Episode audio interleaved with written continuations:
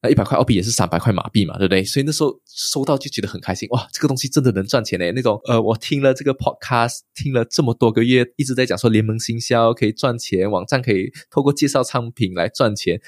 原来真的是真的，就证实了这是真的。然后那时候就就又又有士气的讲说，哦，如果我能卖出一个滑板，代表说我可以卖出第二个滑板。那如果我一个月能够卖出两个滑板，介绍出两个滑板的话，那我就六百块马币了嘛。三十天一个月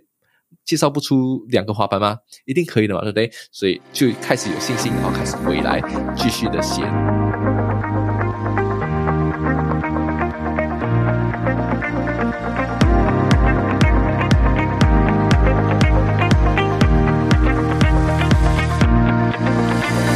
嗨，大家好，我是易贤，欢迎收听《九零怎么了》。这节目将和你分享自我成长、网络创业、个人品牌、斜杠生活的主题，来帮助还在生活中迷茫的你呢，来找到人生的方向，和你一起探索生活中不一样的可能性。那么就开始喽。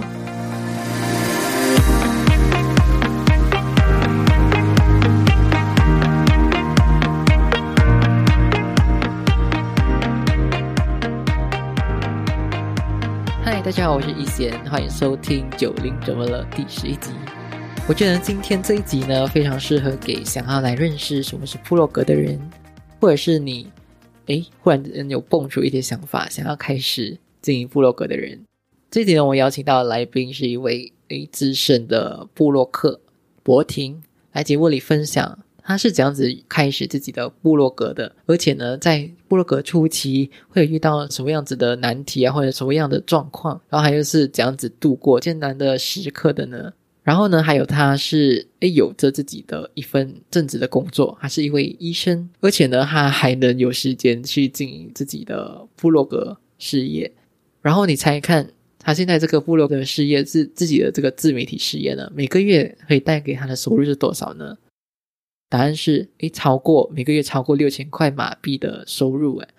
然后呢，过后呢，我后面呢还有分享了很多干货。如果你是已经进呃部落格一段时间了，可是呢，你会有遇到一个问题，就是诶，一直没有流量的话怎么办呢？这样子的话，我们今天分享的干货绝对会帮助到你。那么呢，我们就来欢迎今天来宾博婷。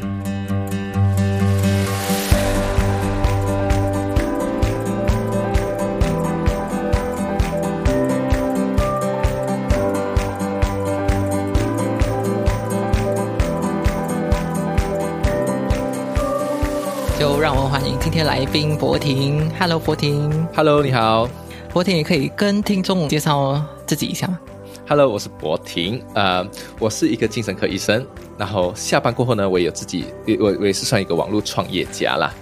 就从二零一六到现在呢，我主要是创立了两个可以讲说自媒体的东西，就是第一个呢是一个电动滑板的部落格加 YouTube，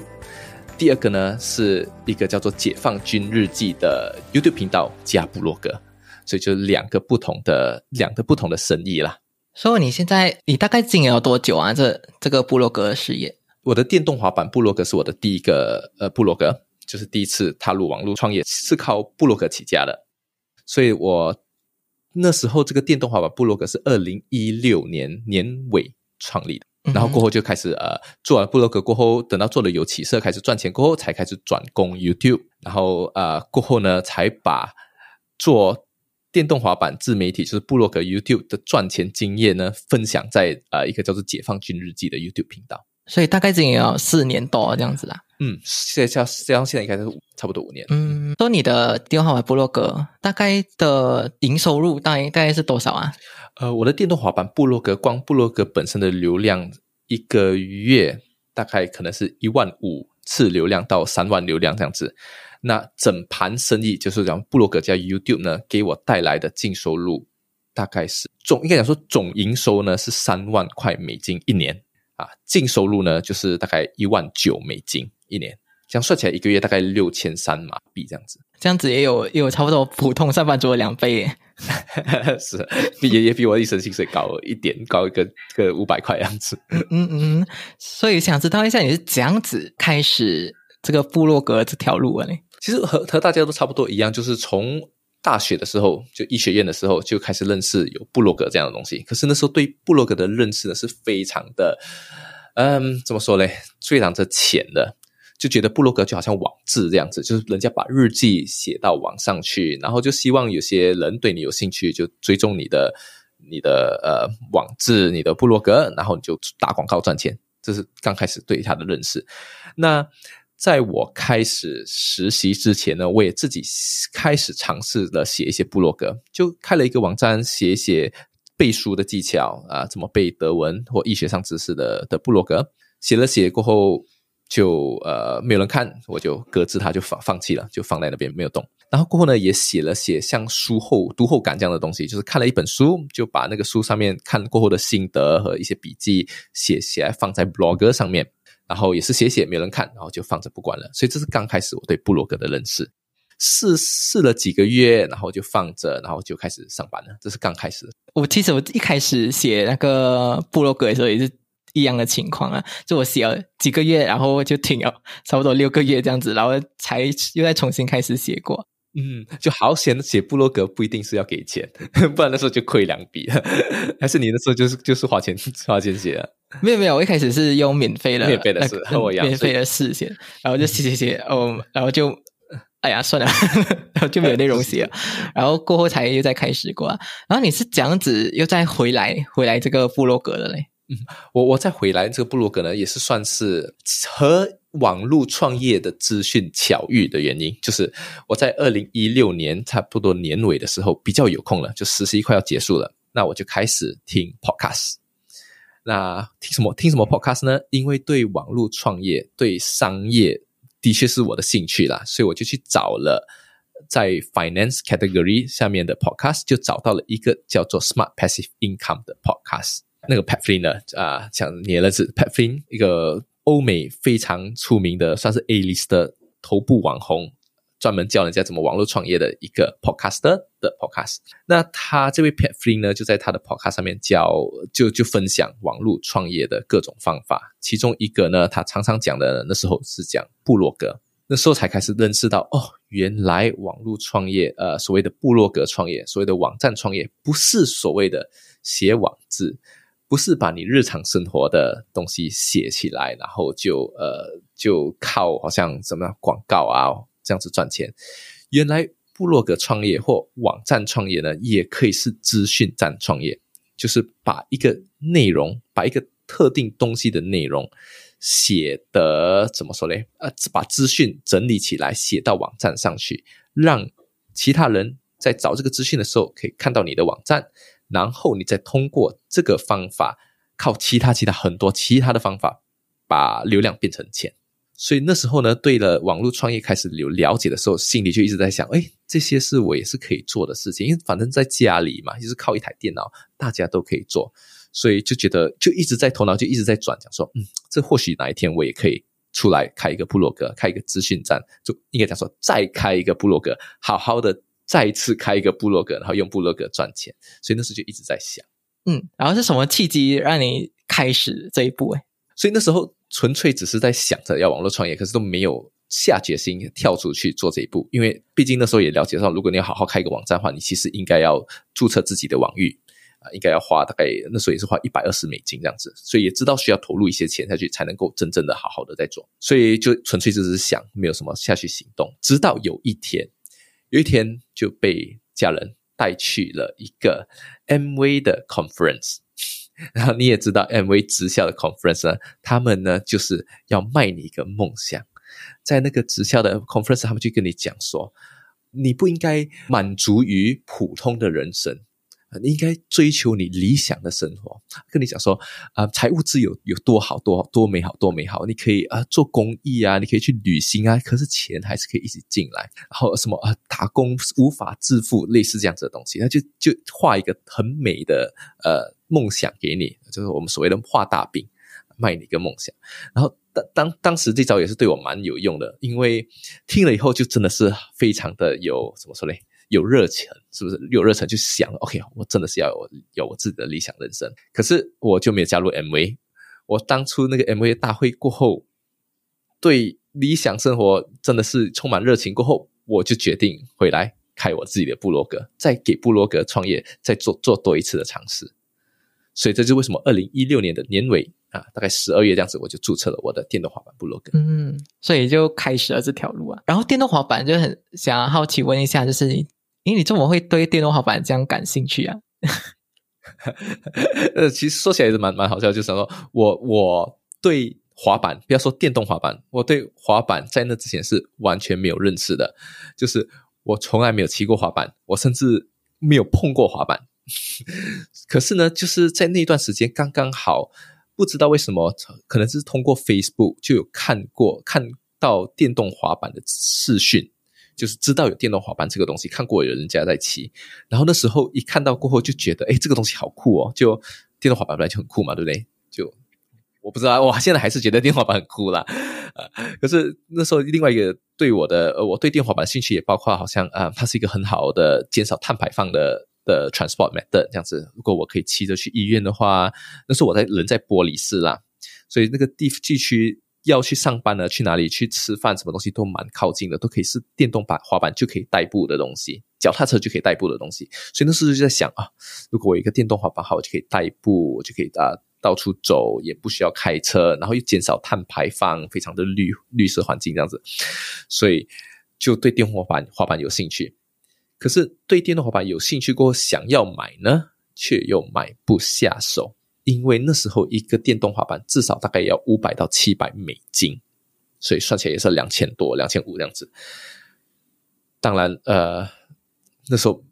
就两千五，现在对我来讲也是很贵啦。所以就对一个有兴趣可是都没有骑过的东西，不可能会下手买一个花这么大笔的钱两千五去去买嘛。所以喜欢，可是又买不下手。最后就这样，最后就是一直在网络上找电动滑板的资讯，想要看看到底有没有一个比较便宜的，或者是到底是不是和我想象中的这么的酷。所以就一直发现，每一天都会花至少半个小时、一个小时的有空的时候，可能会用手机找一找，就一直在找电动滑板的资讯。所以就对电动滑板有兴趣。然后找电动滑板资讯的时候，又发现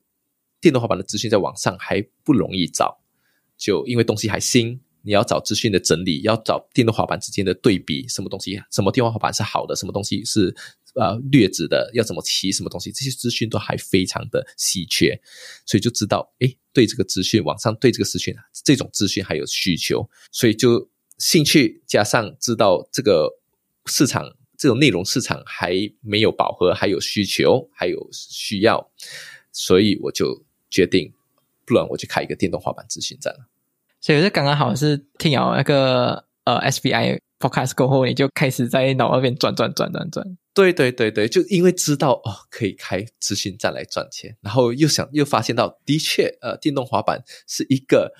符合上面的呃人家教的讲说哦有内有市场需求，又是一个新的市场，然后又有变现的方法，又可以换呃有有赚钱的方法，所以呢就决定跳进去做。哇，全部机缘巧合这样。点点点，嗯，是的，运气是其实是也是一个很大的 factor。哦，所以你这样子开始啊，这样子你就建立了这个电动滑板部落格过后呢，就刚开始的经历到底是这样子的呢？相信每个开过部落格和开过啊网站的人都会有类似的经历，就是网站架设起来过后，你就开始写内容，开始写内容过后，你就会发现没有人看。OK，就呃，文章写一写放在网站上面，谷歌是不会找到的，就是你是谷歌是搜索不到的，因为你网站很新，然后你的网站也没有什么权威，所以呢，你写上去的东西基本上是不会被找到的。那时候呢，我刚开始写的策略呢，就是写一些。产品的 review 嘛，写一些产品的测评，就是网上找到资料，呃，可能这个产品 A 产品到底是怎样子的，它的那个性能是如何啊，好不好用啊，控制好不好啊，就把这些这些资料收集起来，然后写在网站上面做的这种电动滑板的测评，这种产品的介绍，然后写写也是没有人看，然后就一直写，可是也其实也是。觉得好像啊，这东西应该就是要坚持下去，要写，然后写多了以后，网站的内容多了以后，才会有流量。所以就是一直只是就每天的在写，或者两三天就发一个文章，写一写。可是通常呢，都是没有人看。然后你是怎样子度过这段期间呢？就很很难熬啊，是吧？可是通常像我第一次、第二次做部落格的时候，失败的那几次的这几次尝试，都是写了没有流量过后就放弃了，因为不知道怎么做。不过这一次不一样，这一次因为有听 podcast 啊，所以 podcast 的帮助是很大的。呃，如果你对像类似这样子“九是怎么了”的这样子带带来这种信息有兴趣的话，也可以订阅，建议订阅。所以因为那时候有听 podcast，所以呢就。不，就学习了很多网络创业的方法和写部落格真正的方法，就认识到其中一个可以打破流量瓶颈的方法呢，就是写所谓的重磅文章。什么叫重磅文章？就是你写一个资讯量非常大的文章，对读者非常有帮助的文章，然后这个文章呢，你可以分享出去，就会有人。因为你的文章真的写得很好，他们喜欢，他们一定可能会，他们一定会再继续分享出去，或者至少他们会给你支持。所以这是正重重磅文章是一个打破流量瓶颈的一个方法。所以那时候呢，我其中一个写的重磅文章呢，就是那时候二零一七年年头，OK 啊，电动滑板呢市场有所谓的呃 crowdfunding，就我们知道二零一七年这一整年可能会有十个滑板会进入市场。可是这十个滑板目前呢都还没有进入市场，只是讲说正在准备中，厂商还在做着会即将发行的十个滑板。所以那时候呢，所有电动滑板爱好者对这些新的还没有还没有发行的东西都非常有兴趣嘛，对不对？所以呢，大家都也会去找，也会想要知道有什么的滑板会即将可以买到。那我呢就觉得就看准了这个资料。大家都有兴趣，可是又没有人为这些资讯做整理，所以呢，我就跳下去，花了两三天，把这十个滑板的资讯全部都整理起来，写到一篇文章上去，还做了一个 infographic，就画出来每一个哪个月会有什么滑板出现，然后就把这个整个文章分享到了国际的论坛那个 Reddit 上面去。然后我分享到 ready 上去过后，的确这个文章对。电动滑板想要买电动滑板的人很有兴趣，和的都很有帮助，所以呢，他们就被点赞，这个文章就被点赞，被点赞就被置顶，点赞到就真的是很多人喜欢，就被置顶在那个 Ready 论坛当中排前面，然后就很多人看，所以当日的流量我就从没有网站完全没有人看到当日流量有六百四十九个人。跑到我网站去，那时候看到六百四十九，就你第一波流量，就觉得哇，你真的很不敢相信你的文章，你写了有六百个人看，有有一百个人看都已经偷笑，有六百个人看，然后呃，隔一天也有两百多个人看，然后等到这个怎么说，这个文章冷却掉了过后，我的网站还就可能已经被谷歌找到了啊，所以就至少每一天都有十到二十个人在看我的网站，所以这是我。打破我的流量瓶颈的方法哇！就你第一次有这样子高流量的时候，你就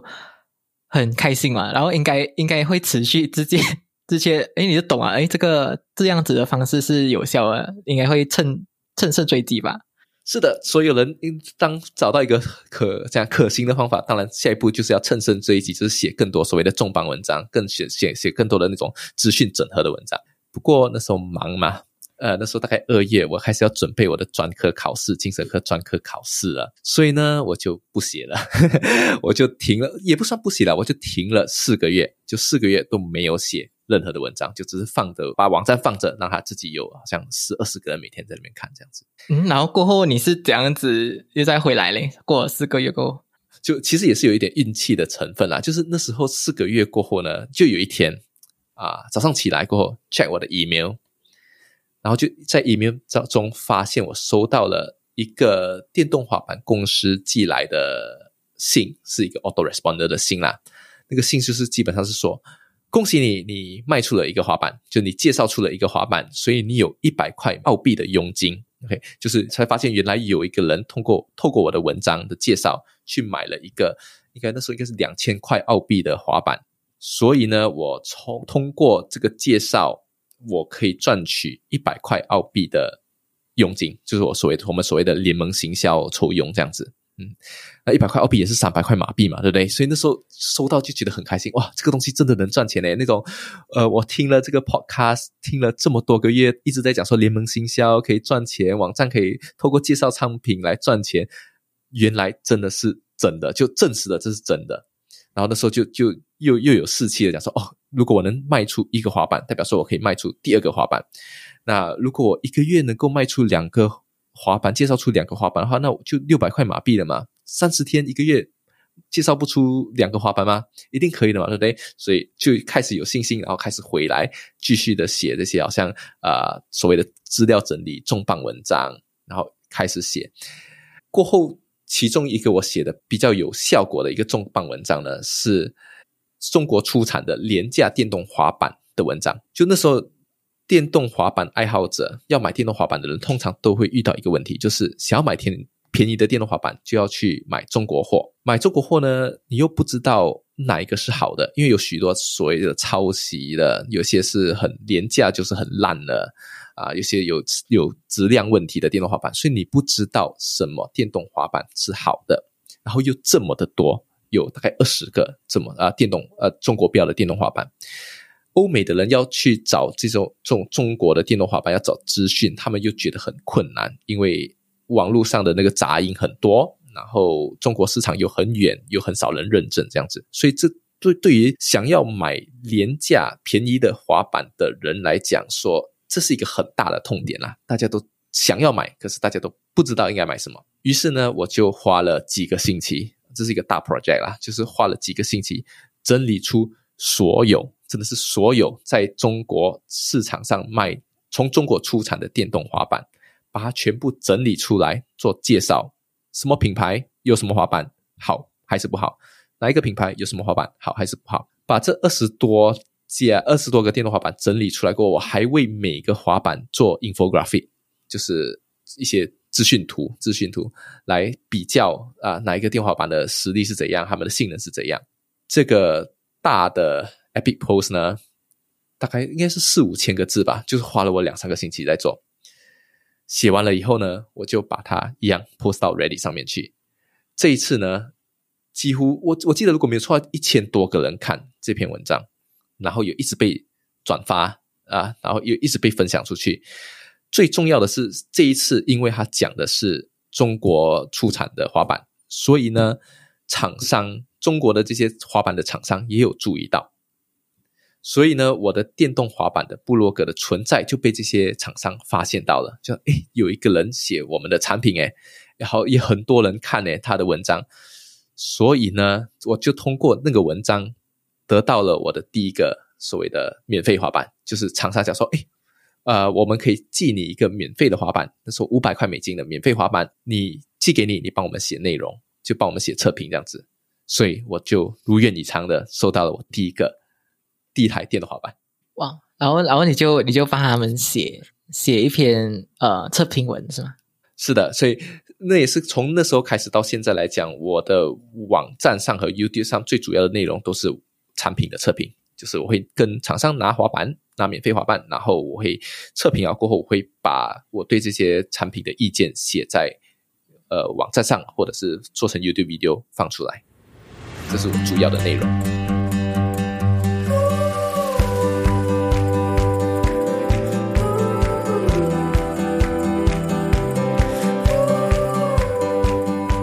小广告时间，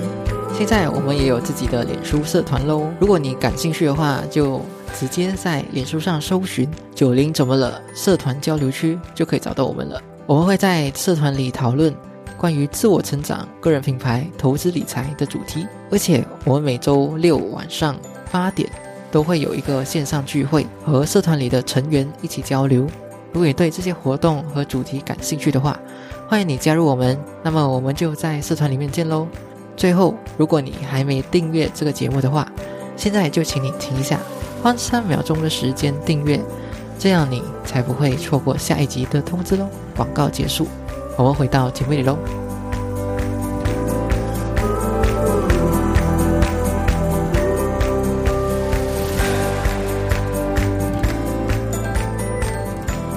说听众应该现在听了这样多过，诶，会好奇说，诶，其实布洛格的赚钱方式，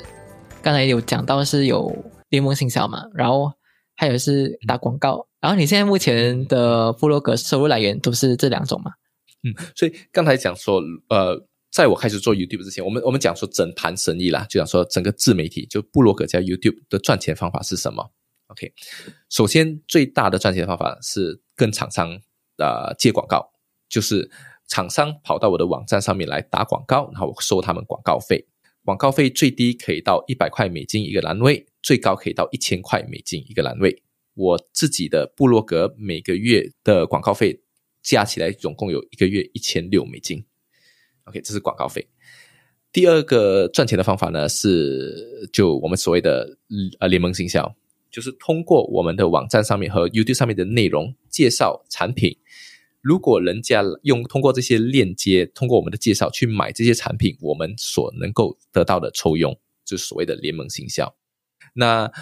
今年算起来呢，我每个月的通过介绍产品、通过联盟行销赚来的钱呢，应该也差不多和广告费差不多一样了啦，大概就是可以算五十五十。OK，这是呃联盟行销，所以第一个是广告费，第二个是联盟行销。当然还有所谓的，你可以讲说业务配合啦，就是人家把东西寄给你，你呃介绍人家的产品，可是在在这之前，人家已经给一笔钱来做，好像宣传费。就我们所谓的业务配合，我的部落格、我的自媒体是没有做业务配合的啦，因为我不想要有 conflict of interest 啦，我不想要人家给我钱要我写他的内容，这样我就不能骂人家的产品了。所以 conflict of interest 我是没有做业务配合。不过如果你今天是在做什么，好像呃其他日常生活的产品的话，或许你可以考虑就收人家的钱写人家的内容，这做业务配合。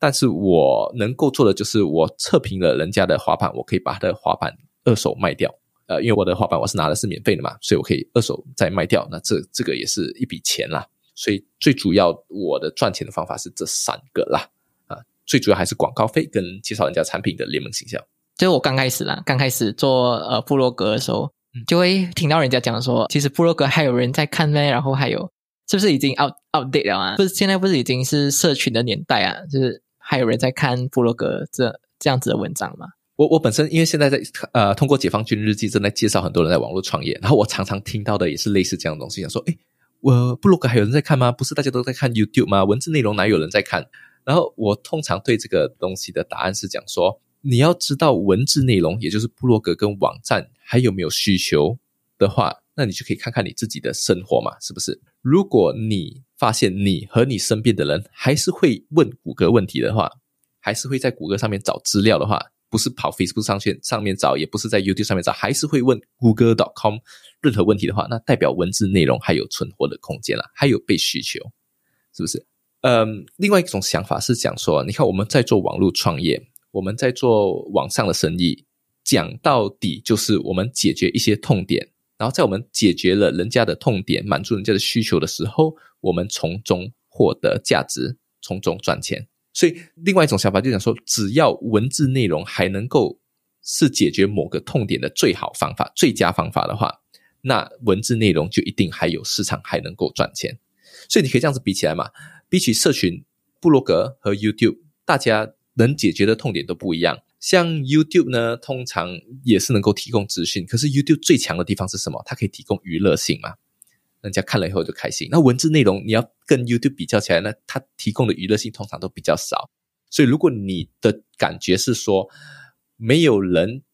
已经现在已经没有人看部落格和跟看网站来娱乐自己的话，那我觉得是对的啦。现在没有多少人是看文文章来娱乐自己的，大家都跑去 YouTube 或 Instagram 或 Facebook 了。可是如果你今天问的问题是讲说，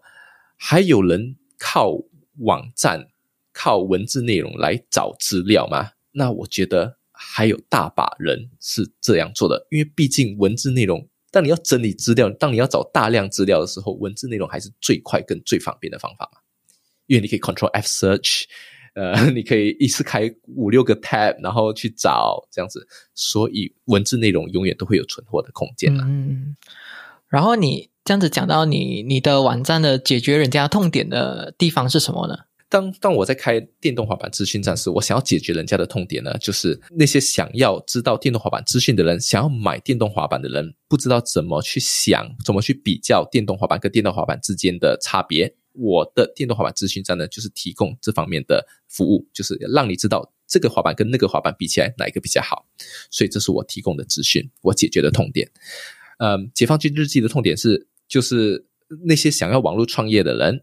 他们不知道什么是真实的资讯，什么是有帮助的资讯，想要了解啊这方面的人，啊，我的解放军日记的 YouTube 频道呢，就是提供这方面的真实资讯。那像你九十怎么了？要解决的的痛点是什么？呃，九零什么了？要解决的痛点呢是想要解决九零后啊感还感到很迷茫的人，然后还找不到人生方向的人，给他们一个方向啦。然后就是就好像我节目开头会讲的一句话，就是呃，和你一起探索人生中不一样的可能性啊。然后也也就是你可以像节目中邀请来的来宾一样啦，去做不一样的事情，然后你是有权利去选择改变的。然后主要是呃，想要给观众呢、听众呃得到启发，还有陪伴他们度过这个迷茫期。所以，如果当你的九零怎么了，能够很有效的帮助一群人，就一群九零后来，真的是呃走走出他们生活的迷茫的话，那你就会有流量嘛。你有流量过后呢，你你也你也讲讲，在这方面会有影响力。那如果你有流量、有影响力的话，那你就可以通过很多方法来变现，介绍他们，介绍九零后，介绍你的观众，你觉得对他们有效的、有帮助的产品，或者是就替一些厂商打广告，也是其中一个方法。所以讲到来，就是最后，我我希望听众能够知道的，就是说，当你在想网络创业的时候要做什么的时候，永远都应该从自己能够解决什么痛点而出发啦，就要想想看。你做的东西或某个东西怎么帮助一群人解决他们的痛点？从那个地方出发来做一个网络事业，会是正确的方法了，也能够确保你能够赚钱了。所以很多人会呃想说，哎，有可能他没有什么价值可以分享。很很多人都都会很好像呃。呃，会会觉得好像呃，我想要网络创业，可是我不知道我能够写什么东西。我觉得布洛格写布洛格是一个很好的 idea，可是我不知道我要写什么。那这时候呢，他需一个人需要做的是，真的是要看看自己，然然后就是静下来了解自己，看自己能够提供什么价值。你任何你有兴趣的东西，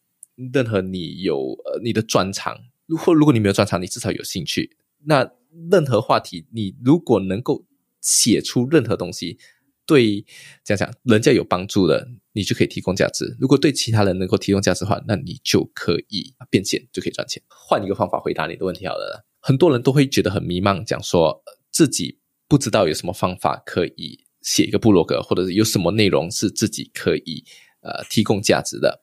那这个其实也是一个怎么说呢，很好的问题啦。可是我是觉得。多数的时候，我都会发现人家低估了自己能够提供的价值。当我们说一个人能够能够提供价值，或什么内容能够什么提提供什么价值的话，其实有三个方面嘛：娱乐、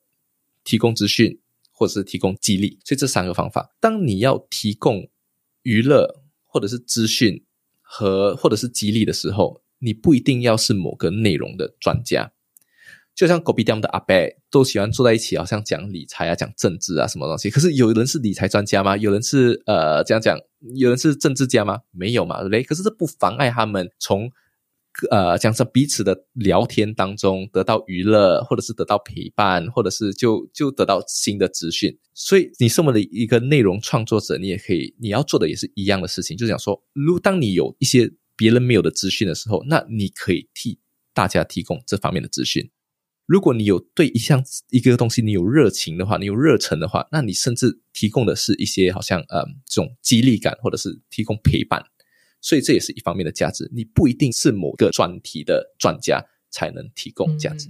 其实呃兴趣啊这些都可以培养出来吧，就是你可以一边写一边培养出来的。也是这样，就想说兴趣应该是本身就有，可是对对对这个兴趣所谓的专业知识。要成为这个兴兴趣的专家，这个东西是过后培养出来的。没有人第一天都是专家，可是你你写久了，你就是专家了。然后就是相对于其他呃网络创业的方法了。你觉得部落格是不是最容易起步的呢？对其他网络创业的方法，比如说网上部落格、YouTube、Instagram、Podcaster 来讲，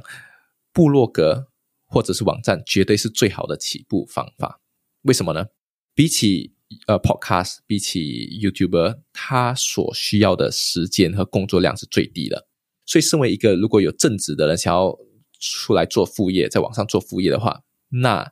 选择一个工作量最低的部落格网站是最好的方法了。写一个文章可能三个小时就写出来了，你要录一个 YouTube video，三四个小时都可能还录不出来，还剪不出来。那呃，如果你需要很多个小时才能做一个内容出来的话，那你在这个方面的内容积累，你的网站或者你 YouTube 频道的内容积累就会比较单薄，那你就很难打出一个名行出来嘛。而且比起其他的内容创作来讲，那个部落格和网站呢是世界上最 flexible 的。就像我自己的例子，我四个月没有做了，还可以就突然间赚钱，然后我还可以就就回来继续做。你你部落格你有时候不写，放自己一两个月的假期，别人也不怎么会感觉得到。可是相对的，如果你 YouTube 你停止更新，或者是 Instagram 停止的在放内容的话，那你的粉丝可能就会不见掉了，因为它是一种比较需要粘性的内容创作。所以我是觉得，呃，布洛格的怎么说，工作量最低，最 flexible，实际上最 flexible，你忙起来就不做，有空时才做，也是呃比较比较 forgiving 啦，它比较可以这样子做。然后呢，他赚钱的可能性，他赚钱的天花板呢，也不见得比较低。人，人家说 YouTube 比较赚钱，可是 YouTube 也是 YouTube 也是亏了一年的钱才开始赚钱的。而这方面的时候，那时候投入的资金是哪里来的？是部落格来的。所以是我的部落格养成了我的那个天花板的 YouTube，而不是 another way around。所以我的网站比我的 YouTube 频道还要赚钱。哦，如果听众啦，听众听了这一集过后，想要自己开始写部落格的话，你会建议他们怎样起步啊？我建议对于网络创业。有兴趣的人呢，应该先去收集相关的资讯，就是在这里面的资讯泡一泡，去找相关的 podcast，去找相关的 YouTube 频道，或者是就订阅，就是怎么了这样子，来来收集相关的资讯。因为当你在这个行，在这个资讯里面泡的久了过后，你应该就会有一些想法。就会开始看东西都不怎么一样，或头脑会一直在转，知道就可能会巧遇一些好像商业机会。然后等到要开始做的时候呢，我的建议是网上也不少免费资讯，不管你要做 YouTuber 或者是要开部落格，都有许多网上的免费资讯可以帮助你起步。当然，我们解放军日记本身也打一个广告，就是专门提供网络创业资讯的讯息的。我们的 YouTube 频道“解放军日记”，军是一个那个军字的君。解放军日记 YouTube 频道可以去订阅一下。如果要开网站要用部落格来赚钱的人，也可以在我们的网站上面找到免费的课程。我们会教你从第一步认识网络创业开始，到找自己的兴趣，到做市场调查，到一些很 technical 的东西，怎么写好文章，从零开始教会。所以，如果他们要想要开始的话，先浸泡在这个市场里面一段时间，先不要不要马上开始，先 先浸泡。如果真的等不及，想要马上跳下去做的话，也是无所谓的。可是有时候，当你开始想要做网络创业时，你不一定知道你应该做什么，是不是？所以，呃，如果你在这多了解这个网络创业整个生态环境，会帮助你开始想啊，然后或或许哪一天你就会突然间有灵感，找到最适合的内容。所以这个问题就是，呃，如果可以跟曾经迷惘的你讲一句话的话，你会跟他讲什么？我在想起来，呃，我觉得对迷茫的自己，现在也好，以前也好，最重要的一个需要记得的一个信念就是 “everything is figureable”，就是什么事情、什么问题呢？你都都是可以找到解决的方案、解决的答案的。所有不会的东西都可以找得到答案，所有不明白的东西都可以找得到资讯。所以，网络创业就是这个感觉。其实，在生活上也差不多是这样子的感觉。任何你不知道东西、不会的东西，都可以通过别人、通过资讯找到答案。然后，如果听众想要想要找到你的话，可以在哪里找到你呢？听众如果想要找到我的话，可以通过解放军日记，可以订阅解放军日记的 YouTube channel，这是最好的方法。再再重复，解放军日记的“军”就是那个君子的“军”，解放军日记。你可以订阅我们的 YouTube 频道，也可以呃欢迎来加入我们的脸书社群。也是同样的名字，解放军社群。所以就谢非常谢谢佛婷来上这个节目。好，谢谢一贤。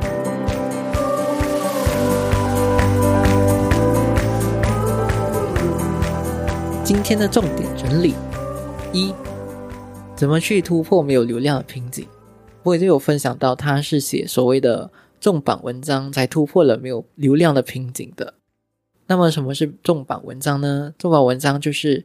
资讯量非常大，然后又对读者非常有帮助的文章。以佛庭的例子来讲说呢，就是他有帮助他读者去整理了中国出产的廉价电动滑板的一一篇呃分析文章。他分析了二十多台的电动滑板的分析文章，这个对读者来讲说是非常有帮助的。然后他们就会呃不断的去分享给其他人知道。所以呢，你可以利用这样子的思维去发想自己的内容。二，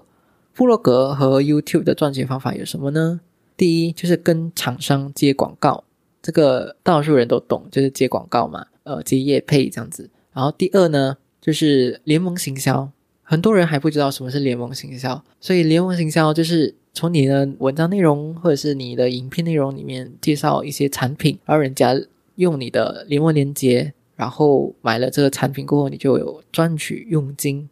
然后第三呢，就是业务配合。业务配合呢，就是广告商或者是厂商事前付你钱，然后叫你去推广他们的产品。所以这这就是三种部落格或者是 YouTube 可以赚钱的方法。三，部落格是不是已经过时了呢？如果你还是有这样子的迷思的话，或者有这样子的想法的话，其实你就可以问问自己啦。如果你还有持续在问谷歌问题的话，就代表说文字内容还是有需求的啊。因为呢，当你想要找大量资讯的内容的时候，文字内容绝对是最快也是最方便的方案，也代表部落格还没有被淘汰，而且它的市场呃它的发展空间还是非常的大的。四，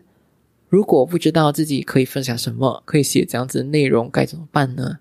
其实你可以往这三方面去想，你能不能提供第一。娱乐，第二，资讯，第三，激励。你不一定需要成为某方面内容的专家，因为只要你分享久了，你自然就是专家。五，如果你对布洛格开始感兴趣，然后你可以这样子起步呢？博婷呢，他就建议说，哎，你可以在网络创业啊，或者是布洛格资讯啊，去泡一泡先。然后才来起步，可以多听好像九零怎么了这样子的 podcast，或者是到 YouTube 或者是网络上呢去找一些内容。然后当你在这一行的资讯里面待久了之后呢，你就会有开始有自己的想法，然后头脑就会一直在转。这样子你也可能会遇到诶商业的机会。然后等到你想要开始的时候，会建议你在网络上找免费的资讯和课程来上，也可以到。解放军自己的网站去报名免费的部落格初学者课程，诶，这些资讯呢都会帮助到你比较容易的起步。好啦，今天节目就到这里啦。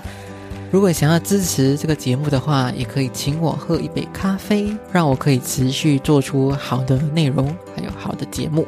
赞助链接呢会放在资讯栏里面，如果你想要持续支持的话。请你到资讯栏里面找这个链接赞助一下我喽。喜欢今天节目吗？如果你喜欢的话，记得分享给你认为会有需要朋友，也别忘记订阅这个节目，才不会错过下一集的通知喽。你也可以截图这一集节目在 IG 上 tag 我，让我知道你有在收听。我的 IG 账号是 how nineties